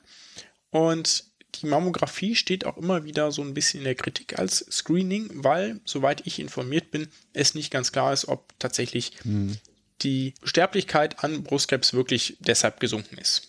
Ja, weil sozusagen der Sinn einer Screening-Methode ist ja, dass deshalb weniger, also dass es so erkannt wird, dass deswegen weniger Leute mhm. sterben. Und das ist nicht ganz eindeutig, da kann man sich jetzt überstroffen. Das machen wir jetzt hier nicht, weil das würde zu weit führen, wäre aber mal interessant, das könnte ich nochmal aufbereiten. Was ich ein bisschen kritisieren möchte, ist, wie mit dieser, zum einen, wie die Forscher hier der Uniklinik damit umgehen, dass sie diesen Bluttest entwickelt haben, zum anderen, wie dieses gesamte Feld funktioniert. Also, was haben die gemacht? Wenn man Leute testet, dann macht man eine Mammographie und sucht innerhalb dieser gemachten Röntgenbilder, letztlich sind das Röntgenbilder, nach Auffälligkeiten und wenn dort Auffälligkeiten sind, man sagt, okay, es gibt hier irgendwie eine Verdichtung, die nicht so sein sollte, wie sie ist, dann wird davon eine Probe genommen. Mhm. Und zwar sticht man da mit einer dünnen Nadel rein, zieht Zellen raus und diese Zellen werden dann untersucht. So, jetzt haben die Kolleginnen und Kollegen hier an der Uniklinik ein Verfahren an, das sich Liquid Biopsy nennt. Im Grunde genommen ist das einfach zu erklären. Liquid Biopsy ist eben halt eine flüssige Biopsie. So, was machen die also? Die punktieren irgendeine Flüssigkeit im Körper, in diesem Fall Blut. Man könnte bei Hirntumoren zum Beispiel ja auch den Liquor mhm. nehmen und suchen dann darin nach Tumormarkern. So, wieso ging das nicht schon früher? Weil, naja, man kann sich das so vorstellen, wenn es irgendwo entartetes Gewebe gibt, ja, oder Gewebe, das entartet, das zu Krebs wird oder zu, zu einem Malignom wird, mhm. dann seziniert das wie alle anderen Zellen auch Stoffe in die Umgebung ab. Die landen dann auch in der Blutbahn, weil die Tumoren meistens auch gut durchblutet sind. Und in diesem Fall sind das aber bestimmte besondere Gensequenzen, weil sie eben mutiert sind. Und e-, eben ihr Eigenleben führen. Und die kann man detektieren, aber noch nicht so lange. Die, dafür braucht man sehr, sehr aufwendige, sehr sensible Verfahren. Die gibt es noch nicht so lange. Deswegen ist das was relativ Neues. Und da gibt es seit ein paar Jahren spannende äh, biochemische Arbeiten zu, etc. Wir werden zwei Sachen verlinken aus dem Deutschen Ärzteblatt, die in deutscher Sprache den aktuellen Stand, finde ich, naja, also aktueller Stand ist so relativ, weil das eine ist Status 2016, aber mhm. da deutet sich die Entwicklung schon an. Aber ich finde, das ist die beste deutschsprachige, verständliche Übersichtsarbeit, die ich dazu finden konnte. Ihr könnt mich gerne korrigieren, falls ihr was Besseres kennt. Und dann ein eine Meta-Analyse aus dem letzten Jahr, die auch im Deutschen Ärzteblatt erschienen ist, die ich noch gelesen hatte und nicht so ganz verstanden habe, was das damit, also welche Relevanz das mal haben könnte, wenn ich ehrlich bin. Ich dachte so, ah ja, okay, interessant. Mhm. Ist jetzt nicht so mein Fachgebiet. So habe ich damals davor gesessen. Jetzt ist es so, dass die also herausgefunden haben, wie sie Menschen, die, oder Frauen genau genommen, die Brustkrebs haben, anhand eines Bluttests identifizieren können. Das haben sie wie gemacht? Die haben einen Test entwickelt, also probiert herauszufinden bei Frauen, die Brustkrebs haben, was, was da produziert wird und das sozusagen als, als Marker genutzt. Ich habe dazu zwei Arbeiten rausgesucht, die wahrscheinlich darauf hinweisen, 17 und 18 veröffentlicht wurden von diesen beiden Personen, die jetzt auch diesen Test vorgestellt haben. Die werden wir auch mal für die Nerds unter euch verlinken. Ich habe die selbst jeweils nur das Abstract gelesen. Es gibt aber einen davon auch frei zugänglich. Den anderen muss man sich dann über Sci-Hub laden. genau. Jetzt aber nochmal zum eigentlichen Punkt.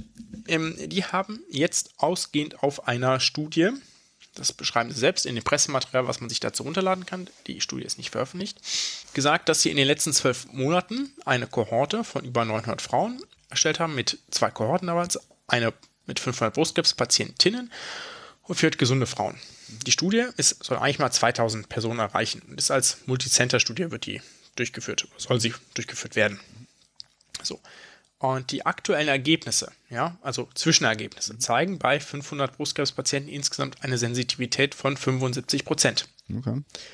Ja, ähm, da sieht man auch einen Unterschied im Alter. Und zwar bei den unter 50-Jährigen, wenn da die Blutprobe positiv ist, haben auch 86 Prozent der Frauen mhm. diesen Brustkrebs bei den über 50-Jährigen, also die, oder genau genommen ist es so, naja, die haben ja sozusagen alle Brustkrebspatienten, die wussten ja, dass sie Brustkrebs mhm. haben, haben das abgenommen und gesagt, hier, okay, die 86 Prozent haben es davon. Ne?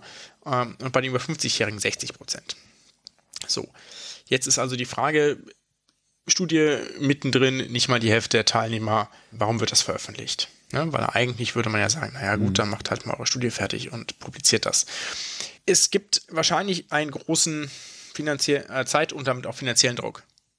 Weil das ist ein äh, sehr populäres Thema und derjenige, der als erstes einen marktfähigen Bluttest für Brustkrebs auf den Markt bringt, wird damit sehr, sehr, sehr, sehr viel Geld verdienen. Jetzt ist es so, Zwischenergebnisse einer Studie zu machen und teilweise auch zu veröffentlichen, ist jetzt nicht völlig unüblich. Ne? Also, dass man sich nach der Hälfte der Studie quasi zusammensetzt, auswertet und sagt, läuft das überhaupt so, wie wir das wollten? Oder, das sieht man ja manchmal auch bei Medikamenten, wo man das macht, ne, stellt fest, scheiße, das äh, sorgt dafür, dass unsere Patienten schneller sterben. Gibt es in Einzelfällen, dann wird sowas auch abgebrochen. Deswegen ist es nicht verkehrt, dass man sich zwischendrin hinsetzt und Zwischenergebnisse analysiert. Ist also soweit gar nicht zu kritisieren. Was zu kritisieren ist, ist natürlich zu sagen, naja, ihr habt jetzt hier eine Sensitivität von 75 Prozent oder eben auch von 86 Prozent. Aber wie ist denn eure Spezifität? Also mhm. wie viel Prozent der Frauen, bei denen das positiv ist, sind denn nicht krank? Mhm. Ja, also nachher ist ja die Frage, wenn wir, das, das wird ja ein Screening-Test sein, ne? wir, nehmen wir mal an, wir würden alle Frauen zwischen 40 und 50 testen, ja, kriegen einmal Blut abgenommen und jetzt haben die eine, eine, eine super Sensitivität, 86% ist bei so einem Bluttest, finde ich jetzt erstmal tendenziell gut mhm. und ähm, also es klingt jetzt zumindest mal nicht schlecht, ja. ja. Und jetzt hätte es aber zum Beispiel eine Spezifität von äh, 75%, ja, Das würde bedeuten, dass bei 25 also dass bei einer, einer enormen Anzahl an Frauen, die dann getestet würden, diese Ergebnisse positiv wären, die sich also Sorgen machen würden, dass sie Brustkrebs haben, obwohl sie keinen Brustkrebs haben. Mhm. Ne? Und selbst von denen, Die, die, Zahlen wir werden gar positiv nicht finden, angegeben, oder? die werden nicht angegeben. Okay, okay. Mhm. Und das lässt natürlich darauf schließen, also zum einen könnte es natürlich Nachlässigkeit gewesen sein, dass das nicht veröffentlicht Mhm. wurde. Auf der anderen Seite lässt es natürlich vermuten, dass die, dass die Spezifitätszahlen nicht so gut sind. Aber genau darauf, eine hohe Spezifität ist bei einem bevölkerungsweiten Screening extrem wichtig, um sowas sicher einschließen zu können, also sicherlich auswerten, sicher auswerten zu können. Ja. Der andere Punkt ist natürlich, dass du bei einer Screening-Maßnahme ähm, sehr davon, also da hängt es sehr davon ab, das hängt mit dem Bayerischen Theorem zusammen, sozusagen, wie die Ausgangsprävalenz ist deiner Schichtprobe. Ja? Und die Prävalenz bei 500 Brustkrebspatientinnen und 400 gesunden Frauen ist relativ hoch, weil über 50 Prozent. Ne? So, jetzt ist glücklicherweise aber ja die Prävalenz dieser Erkrankung innerhalb der Bevölkerung generell, insbesondere unter 50, sehr klein. Ne? Das ist das Bayesche Theorem. Ja? Also, oder genau genommen, das sagt, äh, etwas komplizierter gesagt, kann man, so, sollte man das berücksichtigen, wenn man das bewertet. So. Jetzt werde ich hier aber keine Lecture über das Bayesche Theorem halten, ne, sondern wollte nur aufmerksam machen, dass natürlich Prävalenz oder dass die Prävalenz einer Erkrankung sehr wichtig ist, um zu bestimmen, ob ein diagnostischer Test sinnvoll ist und nicht. Deswegen machen manche Tests zum Beispiel im Krankenhaus Sinn, aber beim Hausarzt nicht, weil der eine andere Prävalenz von Erkrankung hat als das Krankenhaus, wo ja nur die Risikopatienten hinkommen oder die, wo es schon wahrscheinlich ist, dass sie so etwas haben können. So, jetzt mal davon ausgenommen. Das kann also bedeuten, dass dieser Test, der jetzt hier medial sehr gehypt wurde, ein super guter Test ist. Ne? Das will ich ihm gar nicht absprechen. Das kann sein, dass wir da in drei Jahren äh, stehen und sagen, was für eine Entwicklung, gut, dass wir den haben. Und es können, es können eine Menge schwere Krankheitsfälle verhindert werden und auch Todesfälle verhindert werden. Es kann aber genauso gut sein, dass wir in drei Jahren da stehen und sagen, Spezifität ist scheiße, setzt sich gar nicht durch, weil kann man ambulant nicht durchführen, ist äh, super teuer, etc. etc. Es gibt natürlich schon ein Unternehmen, was gegründet wurde, und diesen Test vermarkten wird. Klar, muss man ja auch machen. Ne?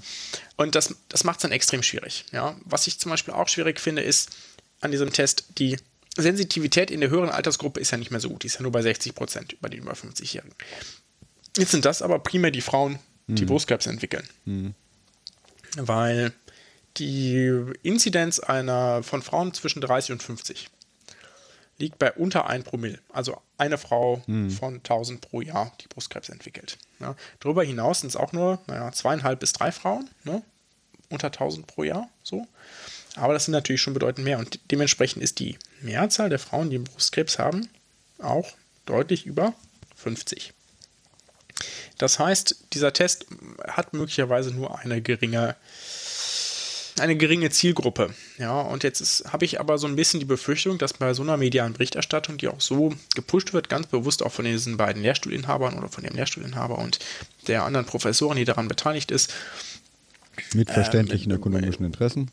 Mit verständlichen ökonomischen Interessen dazu führt, dass irgendwie politisch es einen Druck gibt, diesen Test auch bitte zu bezahlen. Das wäre so ein Klassiker, Ne, das ist ja. so, Das wäre so ein wär Spahn-Klassiker, ja. Mhm. Ne? Weil Brustkrebs ist ein schlimmer Krebs, gar keine Frage. Und ich möchte das jeder Frau ersparen, die, ja, der das droht. So, ne? Das steht außer Frage. Ne?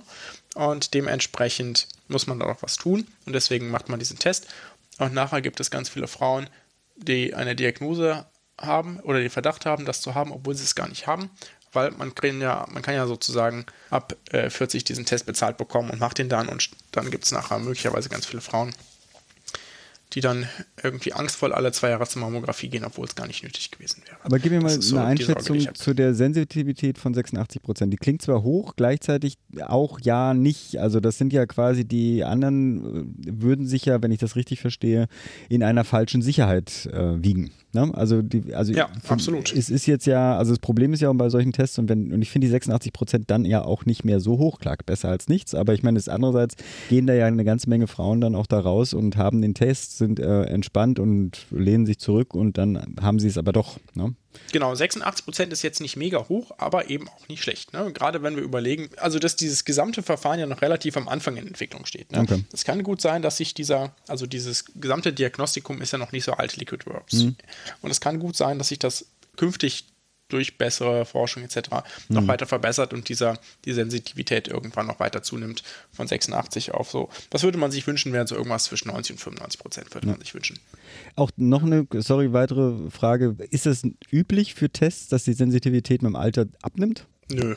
Also Ist das das, hängt halt Verfahren sehr davon zusammen? ab, was man, das hängt sehr davon ab, was man, was man untersucht. Ne? Es kann ja durchaus sein, dass das, was die guten Herren und Damen da gesagt haben, was jetzt ihr Test ist, äh, zufälligerweise irgendwie ein Marker von Krebszellen misst, die eben primär bei Tumoren unter 50-Jährigen auftreten. Hm. Ne? Das weiß ich. ich also So davon ist ja nichts bekannt. Ja, ja, stimmt, Und es kann ja gut sein, dass ältere Frauen einfach andere Arten von Brustkrebs entwickeln, die andere Mhm. Dinge ausschütten, die mit diesem Test eben nicht gemessen werden können, weswegen da die Sensitivität sinkt. Also es ist tendenziell nicht klar, warum die sinkt und wieso, wieso das, also das ist im Zweifelsfall nicht gut.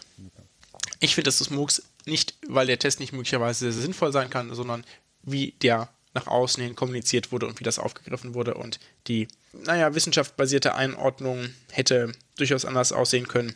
Wir werden dazu auch einen Artikel von spektrum.de verlinken, der mich auf dieses Thema gebracht hat. Wunderbar. Da haben wir die gesundheitspolitische Lage der letzten zwei Wochen gut zusammengefasst. Haben wir noch was? Nö. Dann danke ich dir und ich drücke dir und deiner wachsenden Familie die Daumen. Zwei Wochen heißt ja eigentlich, dass es jetzt ernst wird, ne? Also ich meine, Wird ernst. wird ernst. oh Mann. Ja gut, alles, alles Gute. Und in diesem Sinne, bleibt gesund, macht gesund